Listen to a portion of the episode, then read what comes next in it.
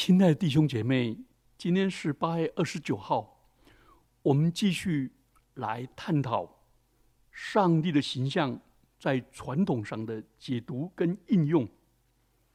我们今天是要来谈到，因为我们是照着上帝形象造的，所以上帝把自主性的自由、主动性跟主体性、主助性的本能放在我们的里面，所以。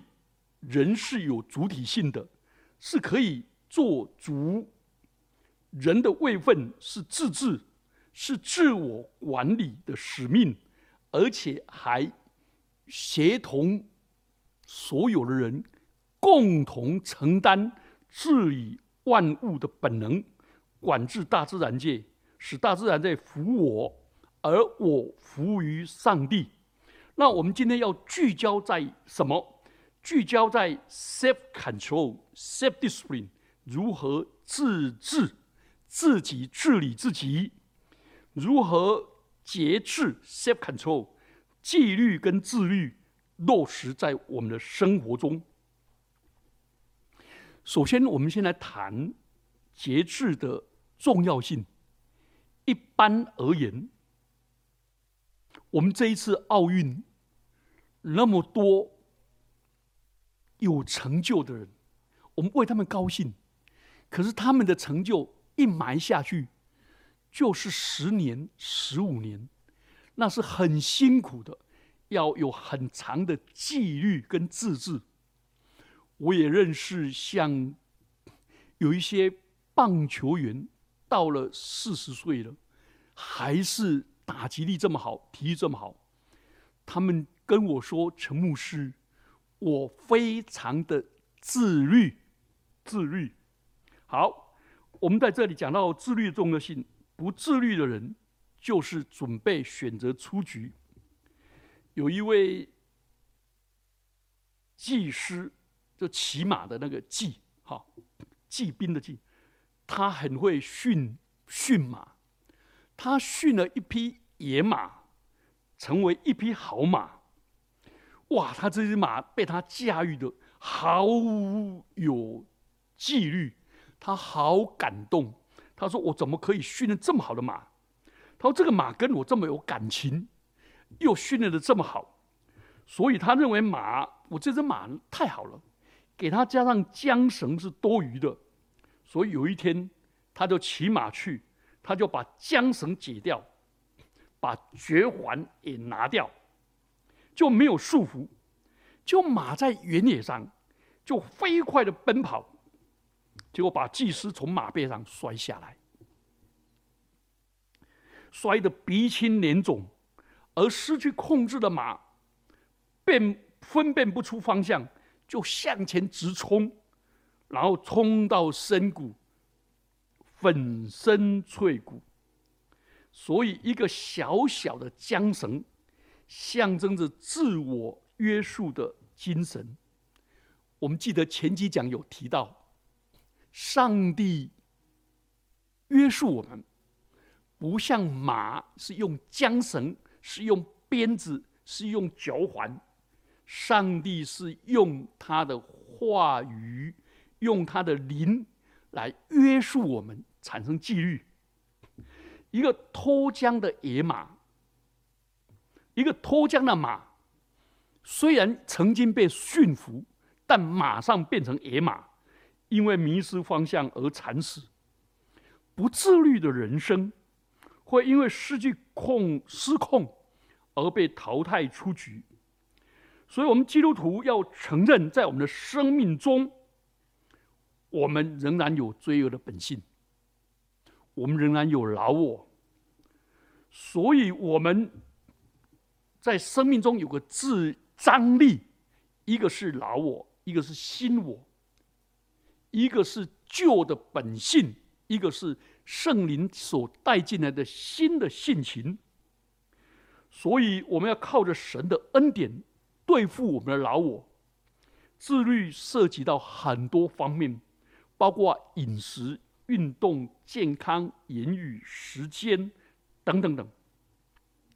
真正的自律的人，才有真正的自由。有人刷手机刷到整个晚上通宵，看起来很自由，但是却不自律，导致隔天工作无精打采，没有效率又伤身体。所以，尼克森美国的总统曾经说：“我们可以征服外太空，却无法征服我们的内太空。”中国一个哲学家王阳明强调知行合一。他说：“除山中之劫易，除心中之劫难。所以最难战胜的不是别人，而是我们自己。只有持续自律，让圣灵、让神的话语来约束我们的人，才能够享受真自由。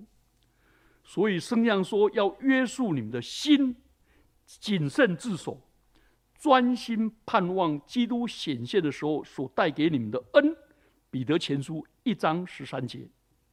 所以在基督里的自律，就像桥梁的护栏，让我们有原则、有界限；又像升天的阶梯，步步攀登；又像雄鹰的两个翅膀，带领我们的生命展翅上上腾。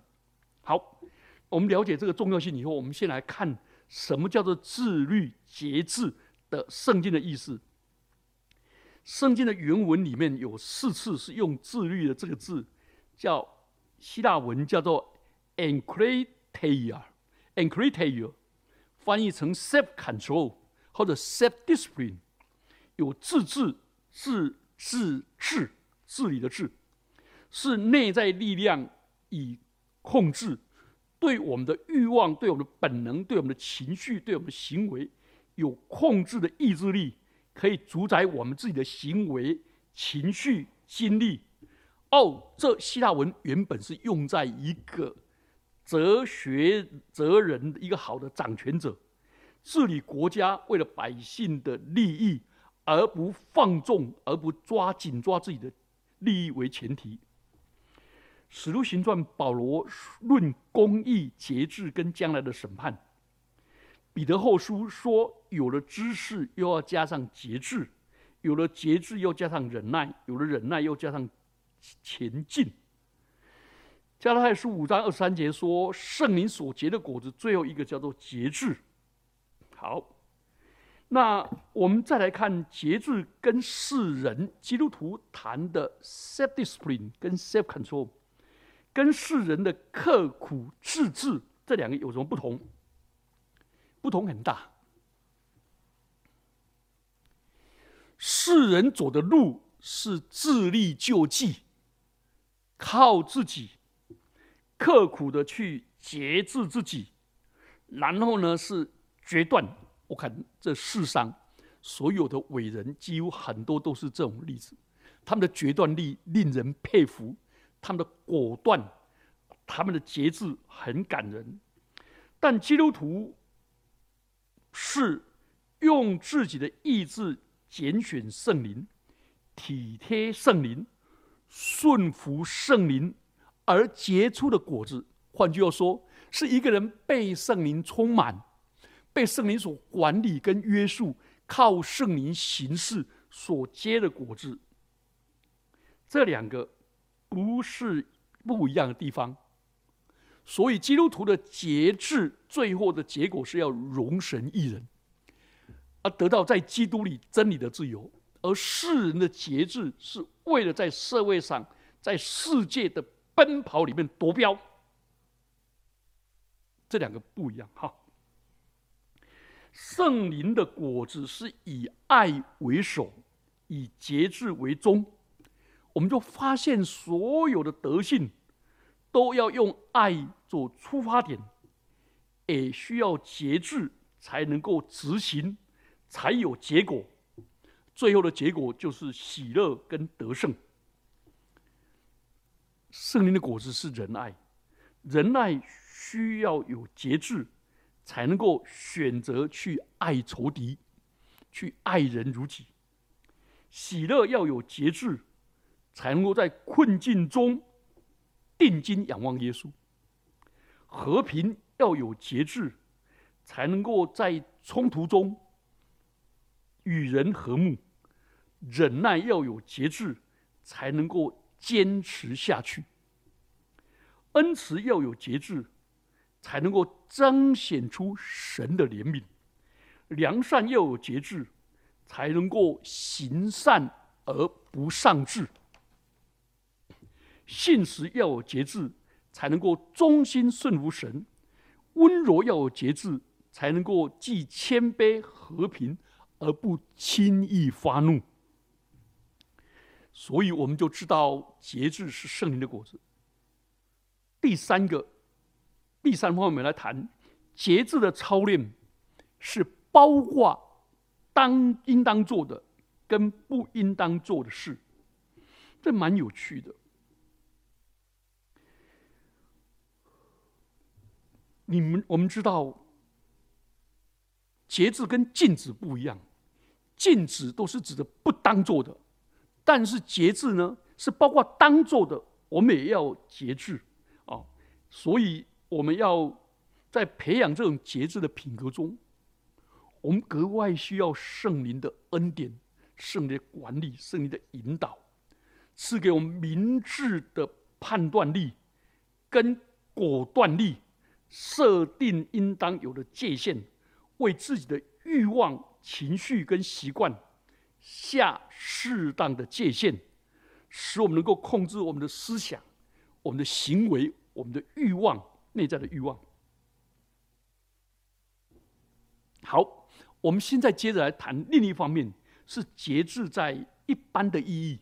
我们刚才是从圣经上去谈，一般的意义是约束自己的情感、欲望、行动、冲动。它的反义是放纵、冲动。我们在生活中其实有许多的诱惑，电视、报纸、手机、网络、商店，几乎都有许多的物质、金钱、食物、情欲、暴力的诱惑。而且这个社会有一个有一个口号：只要我喜欢，有什么不可以？放纵于自己，逞一时之快，虽然带来暂时的快感，但却激激起更多的欲望而无法自拔。所以节制是指的约束，这是第二。好，第二方面，一般人社会上是强调节制是延迟满足，延迟享乐。换句话说说。先苦后甘，这个重要不重要？重要。心理学家瓦特·米歇尔，他在二十世纪六十年代里面，他在斯坦福大学，这个人是斯坦福大学的教授，他在斯坦福大学的附设的幼稚园，把那个四岁的小孩子来做一个。冲动控制的研究。他说：“小朋友，如果你们愿意等我十分钟，你们可以拿两颗糖果；如果你不愿等，你现在就可以拿一颗糖果。”结果就有一群孩子忍耐十分钟，可是实在那糖果的欲望太大了，他们就在那里怎么样？啊，唱歌啊，自言自语啊，玩弄手脚啊，什么等等等，等到十分钟了，就快快乐乐拿走两颗。可是有一群是等不及的，拿起来就吃，然后吃的就就就就就看那些等的人说：“嗯，我们有得吃，你没有了。”好，结果米歇尔就开始去追踪这些小孩子，那个。忍耐的那一组叫做 A 组，那个立即满足了叫 B 组。结果经过了十四年后，就是十八岁的时候，他把这一群人再来追踪，发现 A 组的小朋友社会的适应力比较好，自信心比较好。人际关系也比较好，而且更能面对挫折困难，而且也敢于面对各种挑战，绝不轻言放弃。好，经过十二年后，他们三十岁的时候，发现 A 组的孩子专注力跟智能还是比较成熟，然后精神比较集中，而 B 组的小孩子在认知上比较生疏，情绪跟能力的控管比较差，容易分心，而且追求目标没办法延迟满足，所以 Michelle 就取一个名词叫做“目标导向的自发性的延迟满足”。换换句话说，一个人能够节制自己的欲望，对他来说是一个更大的福气。凡是不肯延迟满足、学习节制的人，他将来就忙于弥补过去的错误。虽然立时满足、逞一时之快，拥有暂时的快乐，但是他失去的永远比较多。好，我们谈完了 self discipline 自制跟纪自律以后，我们来谈如何成为一个。节制的人，自律的人。首先，我们来谈到底有没有办法节制？在媒体的鼓吹消消费文化，而且强调利息满足的公式，整个整个社会的风气要求的是 instant coffee，啊，研磨太太累了；即溶咖啡要求的是方便面。哇，吃法国料理那等太久了，追求的是历史满足、历史享受，爽就好了。所以青少年常说：“我把把持不住，我减不了肥，我无法抗拒，我想要的我绝不能等。”真的没有办法吗？其实这种说法是内心里面自我暗示。的错误的信息，阻碍了人格上的发展自治的能力。真的，哎，请等一下。所以，许多人不相信自己能够更自律，或者借着自律来控制生活。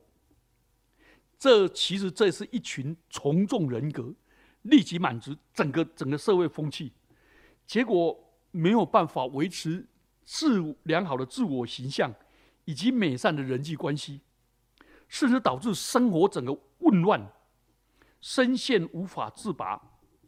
其实你我是可以完全自愈的，只要你下定决心。尤其是基督徒。好，那如何节制跟自愈的秘诀在哪里？第一个，就是我们不要妄用神。所赐的自由意志，我们要把自由意志，我们去选择付出代价的纪律跟自律，因为这个跟信仰一样，是一种选择，是一种学习，是值得付代价的，而且产生一生的果效。来，请问抉择重要不重要？很重要。爱是恒久忍耐。我选择坚持到底，爱是又有恩慈。我选择做有建设性的事，爱是不自夸。我选择不夸耀自己，我要夸耀别人，赞赏我夸耀神的恩典。爱是什么什么什么？每一个都是选择，所以纪律也是选择，而且我们就可以达到目标。来，加拉太书五章十三节说。你们蒙召是要得自由，只是不可把你们的自由当做放纵情欲的机会。哥林多前书六章十二节说：“凡事我都可行，但不都有益处；凡事都可行，但无论哪一件，我总不受他的辖制。”哥林多前书六章十二节。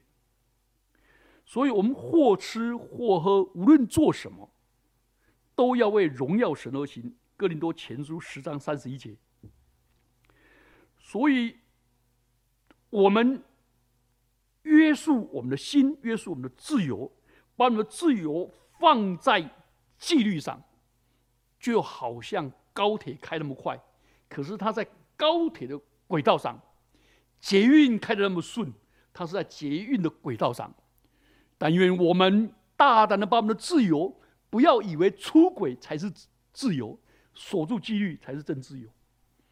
第二个，但愿我们顺服圣灵，而非顺服肉体。圣灵所结的果子就是节制，所以我们要恳求圣灵来管理我们的生命，赐给我们改变的能力，结出圣灵的果子。如果神的灵住在你们心里，你们就不属肉体，乃属圣灵了。罗马书第八章五到九节。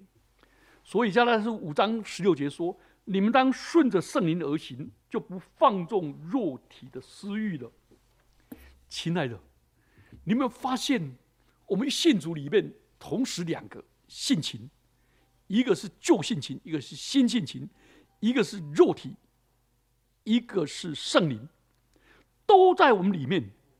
这直到我们见主面以前，我们的肉体都不会消失。所以，我们这一生就不断的顺从圣灵，体贴圣灵。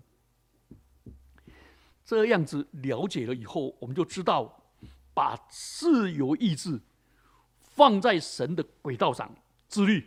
第二个，靠圣灵使我在这轨道上能够往前推。第三个，纪律就是让我们专注在神给我们的目标跟方向上，向着标杆直跑。好，第一个是放在轨道上，第二个是让圣灵来推动我们，第三个的目标方向是神给我们的目标。凡教力增胜的诸事都有节制。哥林多前书九章二十四到二十七。人若没有意向，民就放肆。意向是 vision，意向就是愿景。所以，我们每一个人都要成为一个目标导向型的人。第四个是敬畏上帝，才能够约束我们的心。请问约瑟在受试探的时候，他说：“我岂能得罪上帝？岂能得罪上帝？因为上帝的同在。”我们要发现，真正敬虔的人是活在上帝的面前，他就不敢放纵自己的情欲。不然的话，只要我喜欢，有什么不可以？贪一时之快，逞一时之快。所以我们要约束我们的心，最好的方法就在基督里，在基督里，in Christ。我们可以用三个介系词，希腊文另外三个介系词。一个是什么？By Christ，我能够节制自律是靠着基督；For Christ，是为了荣耀基督、高举基督；最后一个是 With Christ，是协同基督，以基督同心、同行、同工，我才能够这种敬畏的心使我能够顺服。最后就是最后一个使我们能够节制的方法。就是操练在早晨的时候灵修、读经、祷告、梦想。操练身体益处还少，唯独近前凡事都有益处，因为有今生跟来生的果效。摩西一生得胜的秘诀是什么？在诗篇九十篇十四节说。求你使我们早早保得你的慈爱，好叫我们一生欢呼喜乐。那个我们中文翻作“早早保得你的慈爱”，那个希伯来的原文是 “in the morning”。求你使我们在早晨的时候就被你的慈爱充满，被你的慈爱所激励。因为我爱神的缘故，我就自己愿意约束我的心。来爱神爱人，耶和华，早晨你必听我的声音，早晨我必向你陈明我的心意，并要警醒。在这里很清楚的教导我们：一早的时候，就是求神来引导我的心，向神祷告，交托给主，等等。好，我们来看最后培养节制的三部曲。第一个，找一本笔记簿，记下你的心灵笔记，觉得我需要约束的事情是什么，把它列清单。第二步，为你清单的事祷告，求神给我力量，当怎么行，当怎么克制。求主赐给我选择优先要面对的问题。第三个，记录每天的处理的过程、改善的建议跟反省。透过这样的心灵的日记，不断的反省，我们就可以把自己拉回正轨，进入了节制。最后，我们要来谈节制的范围。第一个，要节制我们的思想。清洁的思想是我们节制自己的第一道防线。耶稣说：“心里所充满的，口里就说出来。”马太福音十二章三十四节。所罗门王也说：“你要保守你的心，胜过保守一切，因为一生的果效是从心发出。”所以，我们要让我们的心灵里面被那些真实的、可敬的、清洁的充满，被神的话语充满。而不要被这世界的广告啦、情欲啊、食物啊、负向的情绪充满。求主赐福我们。第二个就是要节制我们的身体，圣灵的殿，不醉酒、不方言、不纵欲、不吸毒、不刺青，因为是圣灵的殿，把身体献上当做活祭。所以我们在饮酒上要节制。圣经上没有叫我们不可喝酒，但是不可醉酒或者酗酒，因为酒能使人放荡。挪亚就是酒后的失态。在购物上、物质上节制，过一个简朴的生活。在休息睡眠上节制。懒惰的人啊，你要睡到几时呢？你何时睡醒呢？在生活作息上节制。好，这方面完了。第三个啊，一个心灵，一个身体物质的。第三方面是在情绪 EQ 上节制。我们要在发怒上节制，因为生气而不要犯罪，不可含怒到日落，也不要给魔鬼留地步。不轻易发怒的胜过勇士，制服己心的强如取成。所以人有见识就不轻易发怒，好，而发怒不可含怒到日落是有节制的，而且发怒却不要犯罪啊，这这一方面。所以保罗劝做男人的要无愤怒、无争论，举起圣洁的手，随时祷告。所以我们要发怒的时候，赶快抽离现场，抽离那引爆点。然后举起我们的手来祷告，平静安稳来面对。我们在情绪上，还有在忧伤上，也要也要节制。神啊，忧伤痛悔的心，你不必轻看，哀痛人有福了。但是不要让忧伤伤害我们的身体。这一点我很佩服师母，在他爸爸死的时候，他第二天就对自己说。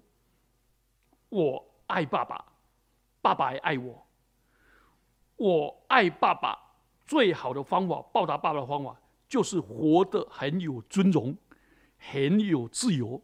所以节制哀伤，哦，我还有先生，还有家庭，还有教会，还有侍奉，就擦干眼泪向前看。我这是很美的，很快就去切换了，而不要把自己沉溺在伤痛里面节哀。第四方面是在口舌上节制自己，不说人的长短，批评论断。求主赐福我们，恩待我们，我们一起低头祷告。主啊，我们在这里。我们领受了你的圣灵，求主让我们结出圣灵所结的果子，赐福我们在各方面活出圣灵的果子，结自来。谢谢我们的主。奉基督耶稣的名祈祷。阿门。